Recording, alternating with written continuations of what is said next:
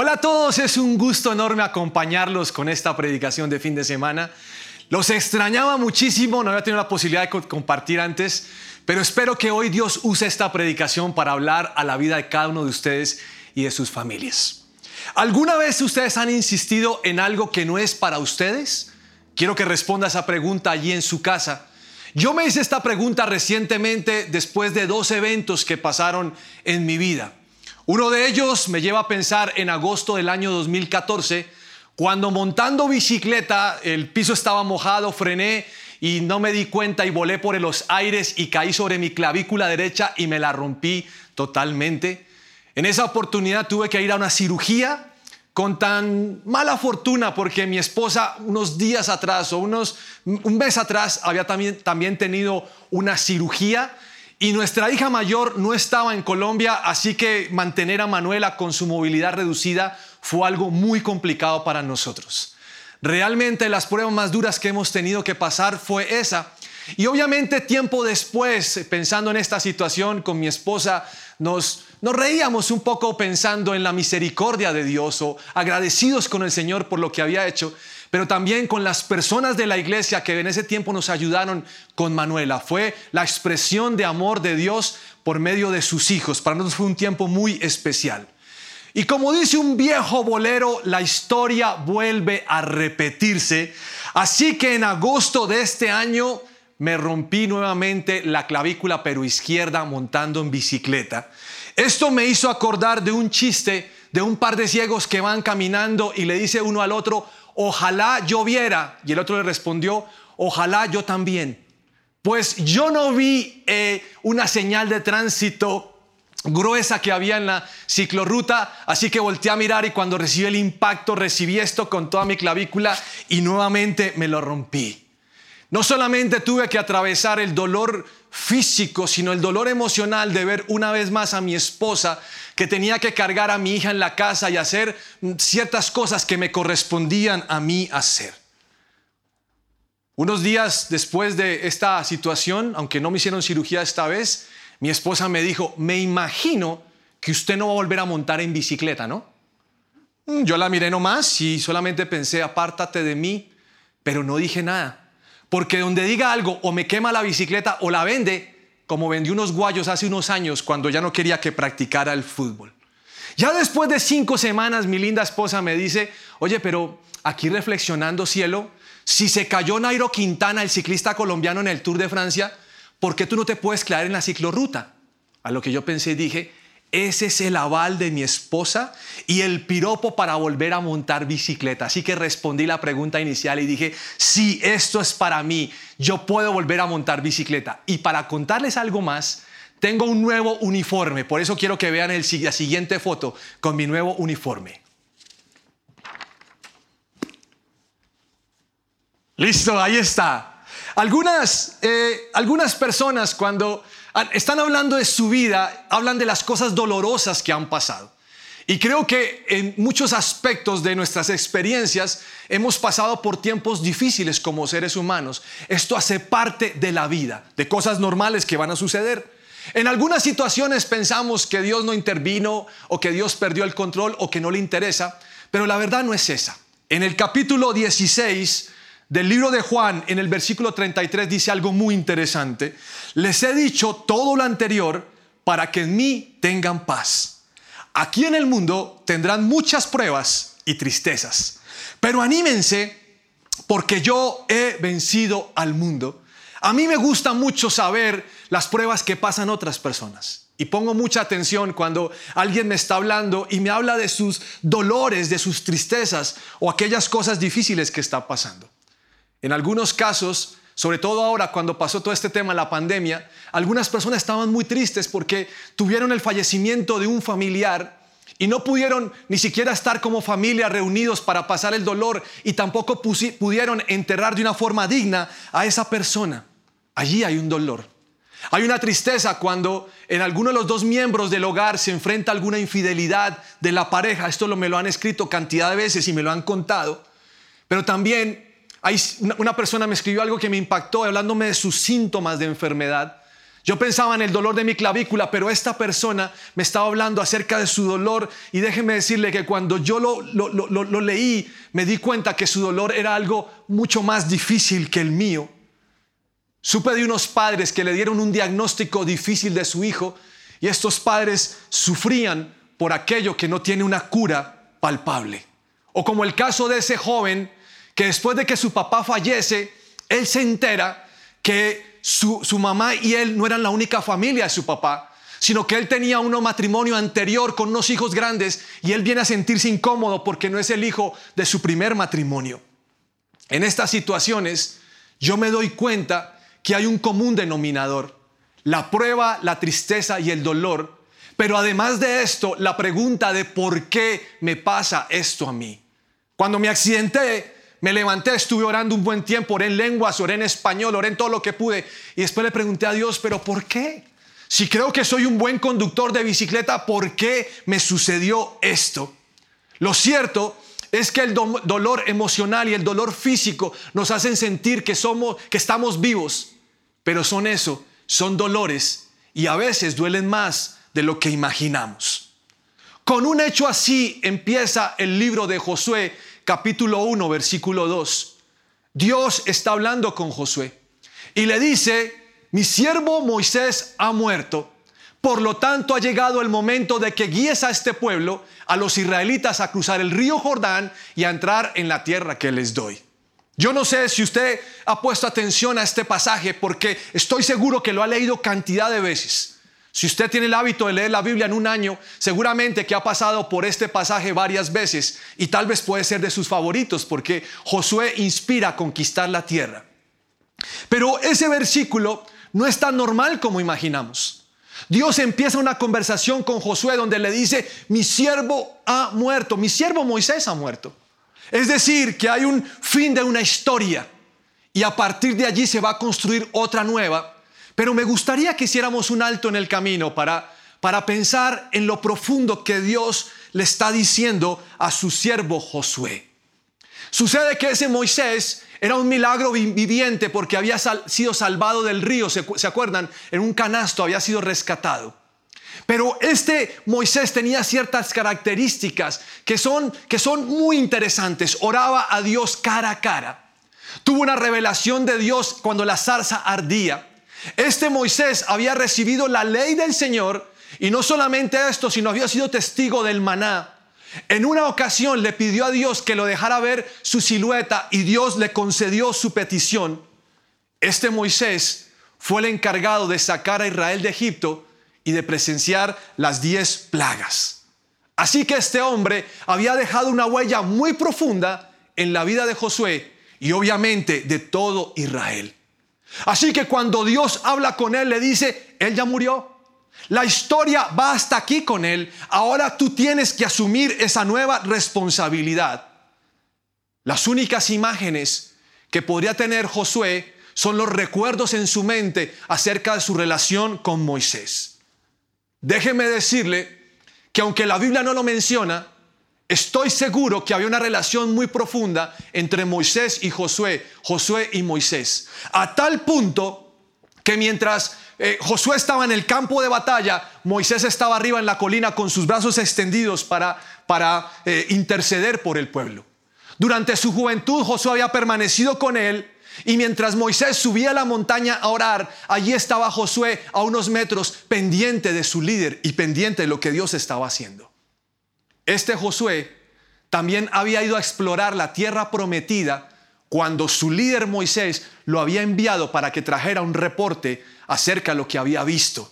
Así que no murió cualquier persona, sino murió su maestro, murió su líder, murió posiblemente un hombre que en algún momento le dio consejos de papá. Murió una persona muy importante, significativa y relevante para Josué. Algunos eruditos piensan que el último capítulo del libro de Deuteronomio lo escribió Josué.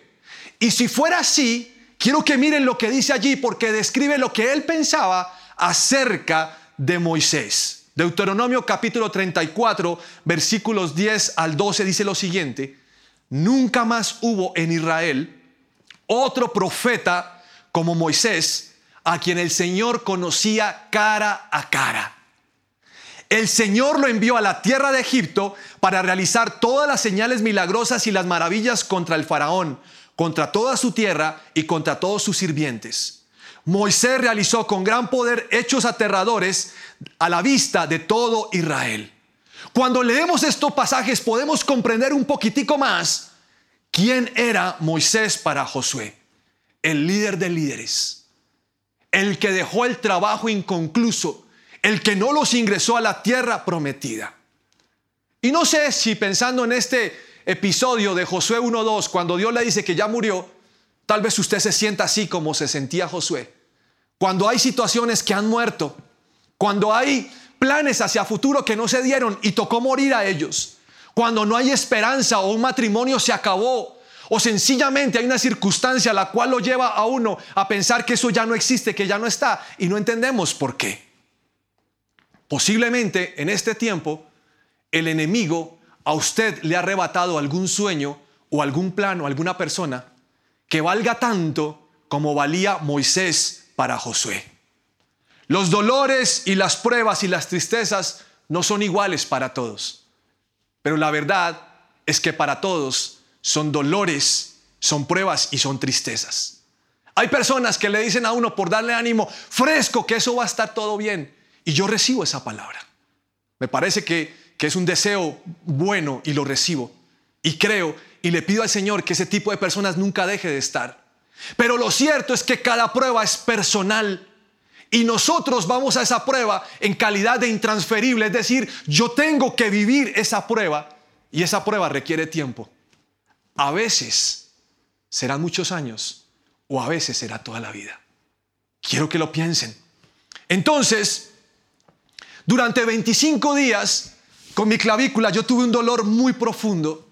No podía dormir bien, yo estaba muy limitado. Mi esposa tuvo que asumir toda la responsabilidad. En ese tiempo pensé mucho en, en aquellos que tienen sufrimiento y pensaba en algunos que sabía su historia y tuve tiempo para orar por ellos.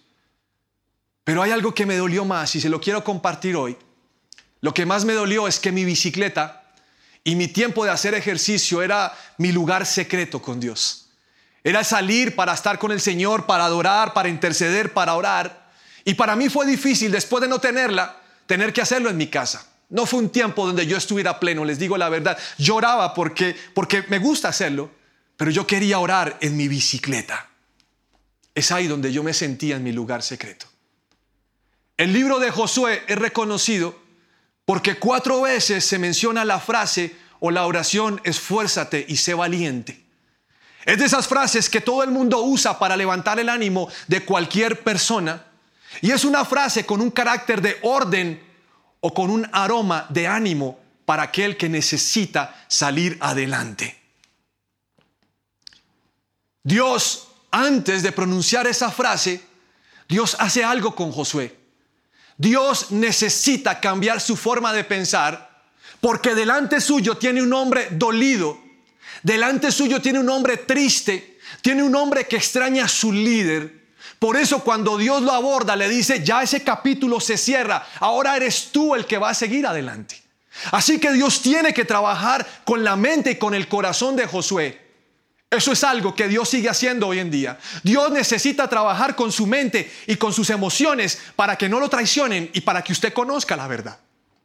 Así que allí está Dios animando a un hombre que tiene un vacío profundo porque no sabe lo que va a suceder. No entiende.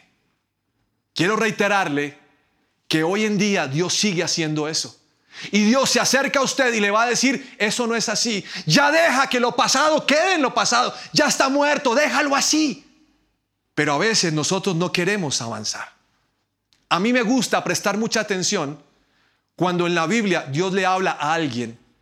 Porque ese alguien o esa persona que escucha la voz de Dios nunca volverá a ser la misma persona.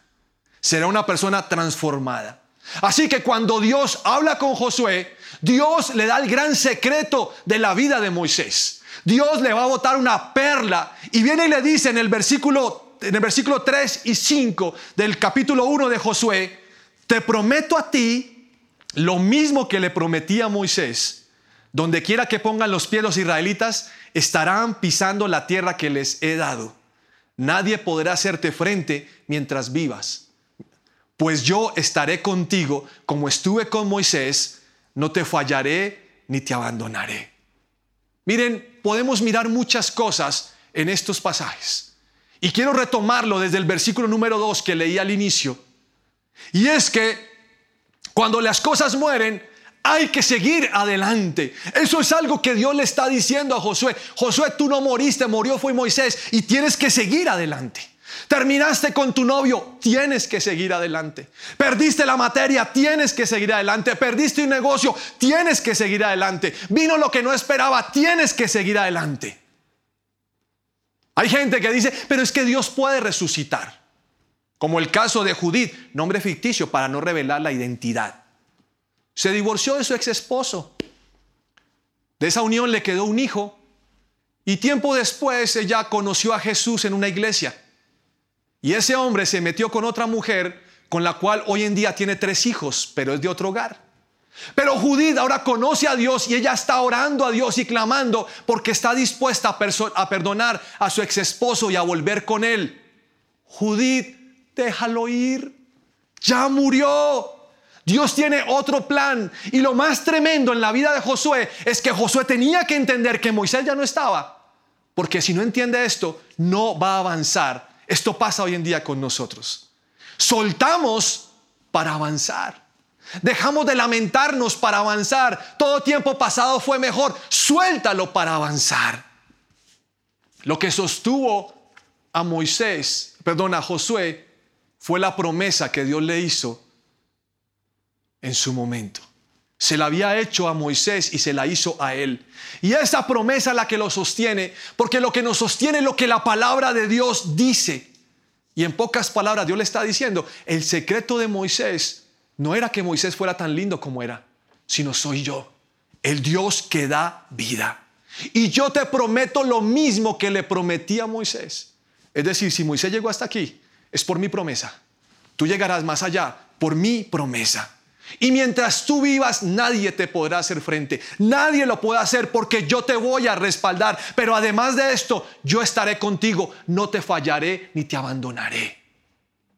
¿Sabe que antes del versículo 6, cuando se habla de esfuérzate y sé valiente, está ese versículo donde Dios le dice, no te fallaré ni te abandonaré. Moisés murió, pero Dios no murió. Dios no muere. Dios sigue en la eternidad, Dios está con nosotros. Aquel que da las promesas, aquel que levanta el ánimo, aquel que puede cambiar las situaciones, está con nosotros. El consuelo, la paz y la nueva visión vinieron a Josué cuando él estuvo en la presencia de Dios. Él no tuvo que salir con amigos para olvidar el dolor, ni, irse de compras para calmar los nervios, ni tomarse unos tragos para pasar la pena, ni de vacaciones. Sencillamente escuchó a Dios. Dios vino y habló con él y su vida cambió. Como dice el Salmo 73, 17, entonces fui al santuario de Dios y fue allí donde entendí cómo terminarán los malvados. Ahí en el secreto. Pues una, una mañana de, esta, de este agosto de 2020, mi esposa fue a hacer alguna diligencia. Y yo me quedé solo en mi casa, entré al lugar secreto con mi Biblia y puse adoración. Y yo comencé a adorar a Dios esa mañana y comencé a llorar, le digo la verdad, yo lloré mucho ese día. Lloré porque me dolía la clavícula. Pero también lloré porque me dolía el alma de saber que había sido un accidente tan, tan bobo, pero además de esto, porque mi tiempo con Dios no había sido el mismo en esos días. Ahora, yo había orado, pero sabía que no era el tiempo que yo deseaba. Entonces lloré como loco esa, esa mañana, pasé un buen tiempo con Dios. Y hubo algo que, que me impactó de Dios en ese tiempo. Cuando él, cuando él me habló, me impactó. Y ese día para mí fue el día de, de todos los días difíciles, fue el día de mayor ánimo en mi incapacidad. Me dijo lo siguiente, yo también extraño tu bicicleta. Lo que hacías ahí, yo también lo extraño. Pero necesitas atravesar este desierto y yo estoy contigo. Y para mí esto fue un refrigerio. Saber que Dios también extrañaba algo que yo extrañaba y que estaba ahí no para recriminarme, es que usted no sabe pedalear, usted no sabe frenar, usted no sabe caer, sino para decirme, yo estoy contigo aún en medio de este desierto, cambió mi óptica. Josué capítulo 1, versículo 6 dice, sé fuerte y valiente, porque tú serás quien guía a este pueblo para que tome posesión de toda la tierra que juré a sus antepasados que les daría. Les dije hace un momento que este versículo lo utilizan muchas personas para levantarnos el ánimo. Tú lo puedes hacer, levántate. Sé fuerte y valiente. Pero déjeme decirle que antes del 6 está el 5. Y ese es el título de mi predicación hoy. Antes que el 6 está el 5. ¿Y por qué le digo esto? Porque a veces nos levantamos y decimos, no, yo sí puedo, yo soy fuerte, yo me voy a levantar, me esfuerzo y soy valiente. Sí, eso es cierto. Pero antes está el 5. Y el 5 dice, nadie podrá hacer frente mientras vivas, pues yo estaré contigo como estuve con Moisés, no te fallaré ni te abandonaré. El gran secreto de Josué no fue esforzarse y ser valiente, no. Eso fue una consecuencia de entender que Dios estaría con él, que no lo iba a fallar ni lo iba a abandonar. Ese es el resultado. Así que lo principal en el capítulo 1 de Josué no es el esfuérzate y sé valiente, es yo estaré contigo donde quiera que vayas. No podrán hacer el frente porque yo te respaldo, yo soy tu Dios quien te esfuerza. Quiero decirle hoy que esa palabra es para usted. De pronto ha sentido que este tiempo ha sido difícil, para mí ha sido muy difícil, la verdad. Solo Dios sabe la cantidad de oraciones que he hecho y mi esposa, que ha sido la testiga de esto, sabe lo duro. Pero hemos encontrado refrigerio en las palabras de Dios, en la escritura. Así que Dios le dice a usted hoy, no te fallaré ni te abandonaré. Ese es Dios. Aunque pensemos que a veces no está y que se fue, no, ese no es Dios. Ese es un pensamiento de, nuestra carne. No es el deseo de Dios ni sus ideas. Y esta palabra es para nosotros. A mí me gustaría que allá en su casa usted diga, sí, yo creo, esa palabra es para mí. Es más, la creo tanto que la voy a copiar en una hoja y lo voy a pegar en la cocina, lo voy a pegar en el baño, lo voy a pegar en algún lugar para tenerla presente. Nadie podrá hacerte frente mientras vivas, pues yo estaré contigo como estuve con Moisés. No te fallaré ni te abandonaré. Es tiempo de retomar esas promesas y entrar en su presencia. Y no permitir que el frío de la prueba, del dolor o la tristeza nos congelen y nos dañen. Yo necesito escuchar la voz de Dios. Imagino que usted también en su casa o donde quiera que esté ahora necesita escuchar la voz de Dios. Esa voz que levanta y también sentir su propia compañía.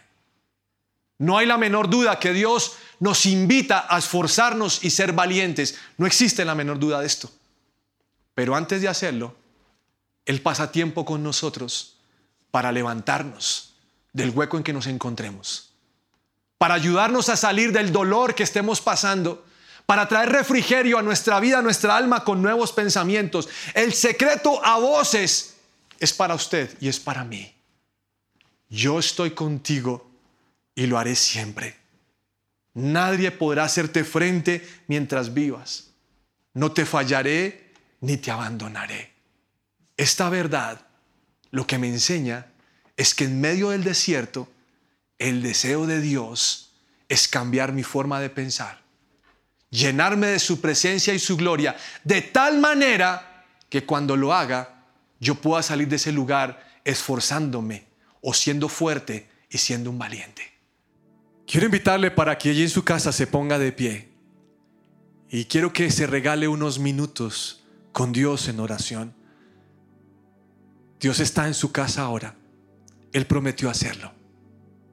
Señor, venimos ante ti algunos cansados, algunos trabajados y otros cargados. Otros estamos como Josué, con el dolor a flor de piel, porque ha muerto alguien, o un sueño, o hay problemas en casa a los cuales no vemos solución, o hay problemas en el interior. Y Señor, la verdad es que la fuerza de Josué radicó en ti, no en él, en él mismo.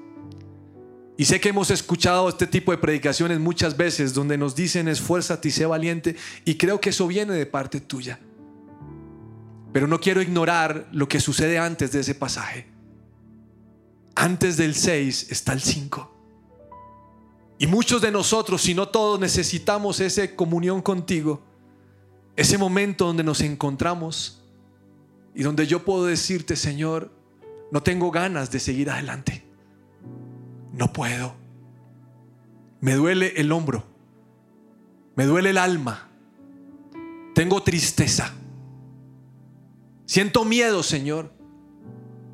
No veo un futuro. Estoy nublado, hay oscuridad. Y yo te necesito a ti. Puedo imaginar que los días de Josué eran oscuros al no tener su líder al lado. De pronto en este tiempo hay alguien que siente lo mismo porque no está papá o mamá porque ese hogar no funcionó como tenía que funcionar. O alguno perdió algún hijo. O perdió algo muy querido también. Señor, y hemos recibido palabras de personas que nos dicen, ánimo, todo saldrá bien y te doy gracias por ellos. Pero llevar este dolor es insoportable, Señor. La Biblia dice que Jesús nos entiende en nuestras dificultades porque Él mismo padeció como ser humano. Así que yo te quiero entregar hoy lo que estoy viviendo. Si tú no me hablas, Dios, si tú no me levantas el mentón y me dices, no te fallaré, no te abandonaré, así como he hecho esto, lo voy a volver a hacer, no voy a poder soportar, Señor, el esfuerzo ni la valentía. Yo te necesito a ti. Por eso hoy te traigo mi carga, Señor. La dolencia física y la dolencia emocional. Los sueños frustrados los temas inconclusos, todo lo que soy, no te puedo ocultar absolutamente nada y quiero pedirte que hoy tú me tomes y me toques. Algo que me gusta mucho, Señor, que pasó con Josué, es que Josué no estaba orando, sino tú viniste a hablar con él por iniciativa propia y yo creo que así lo haces. Tú vienes a buscar a cada uno en su casa. Tú entras y te sientas en la sala a conversar con tus hijos y con tus hijas. Y tú quieres hoy sacar todo pensamiento mediocre de nuestra mente, toda planta de amargura, toda planta de engaño y toda planta de dolor lo quieres sacar de nuestras mentes. Así que te pido que hoy, Señor, no sea una predicación más este fin de semana, sino que sea, Señor, tu gloria en cada hogar, aún en aquellos que nunca han escuchado de ti que hoy puedan escuchar que hay una esperanza. Que hoy puedan entender, Señor, que nunca nos dejarás y que nunca nos abandonarás. Y aún en medio, en, en medio del desierto más doloroso, más caluroso, más difícil, personal e intransferible, tú estás allí. Tú estás con cada persona de la iglesia que hoy en día atraviesa tiempos duros en aquellos que lloran en la noche, en aquellos que tienen insomnio, en aquellos que les gustaría, Señor, cambiar su desierto por otra situación. Yo te pido, Señor, que estés allí y que tú bendigas a cada uno de la mejor manera. Aún así, Señor, nosotros te vamos a amar a ti por encima de. Y aún así, Señor, Hoy somos tan capaces de dejar de mirar el dolor y mirarte a ti. Y decirte, Señor, aunque mi tentación está a mirar y quejarme, yo te voy a mirar a ti. Porque te amo a ti más que a mí. Te amo a ti más que mi situación. Por eso te adoramos hoy, Señor.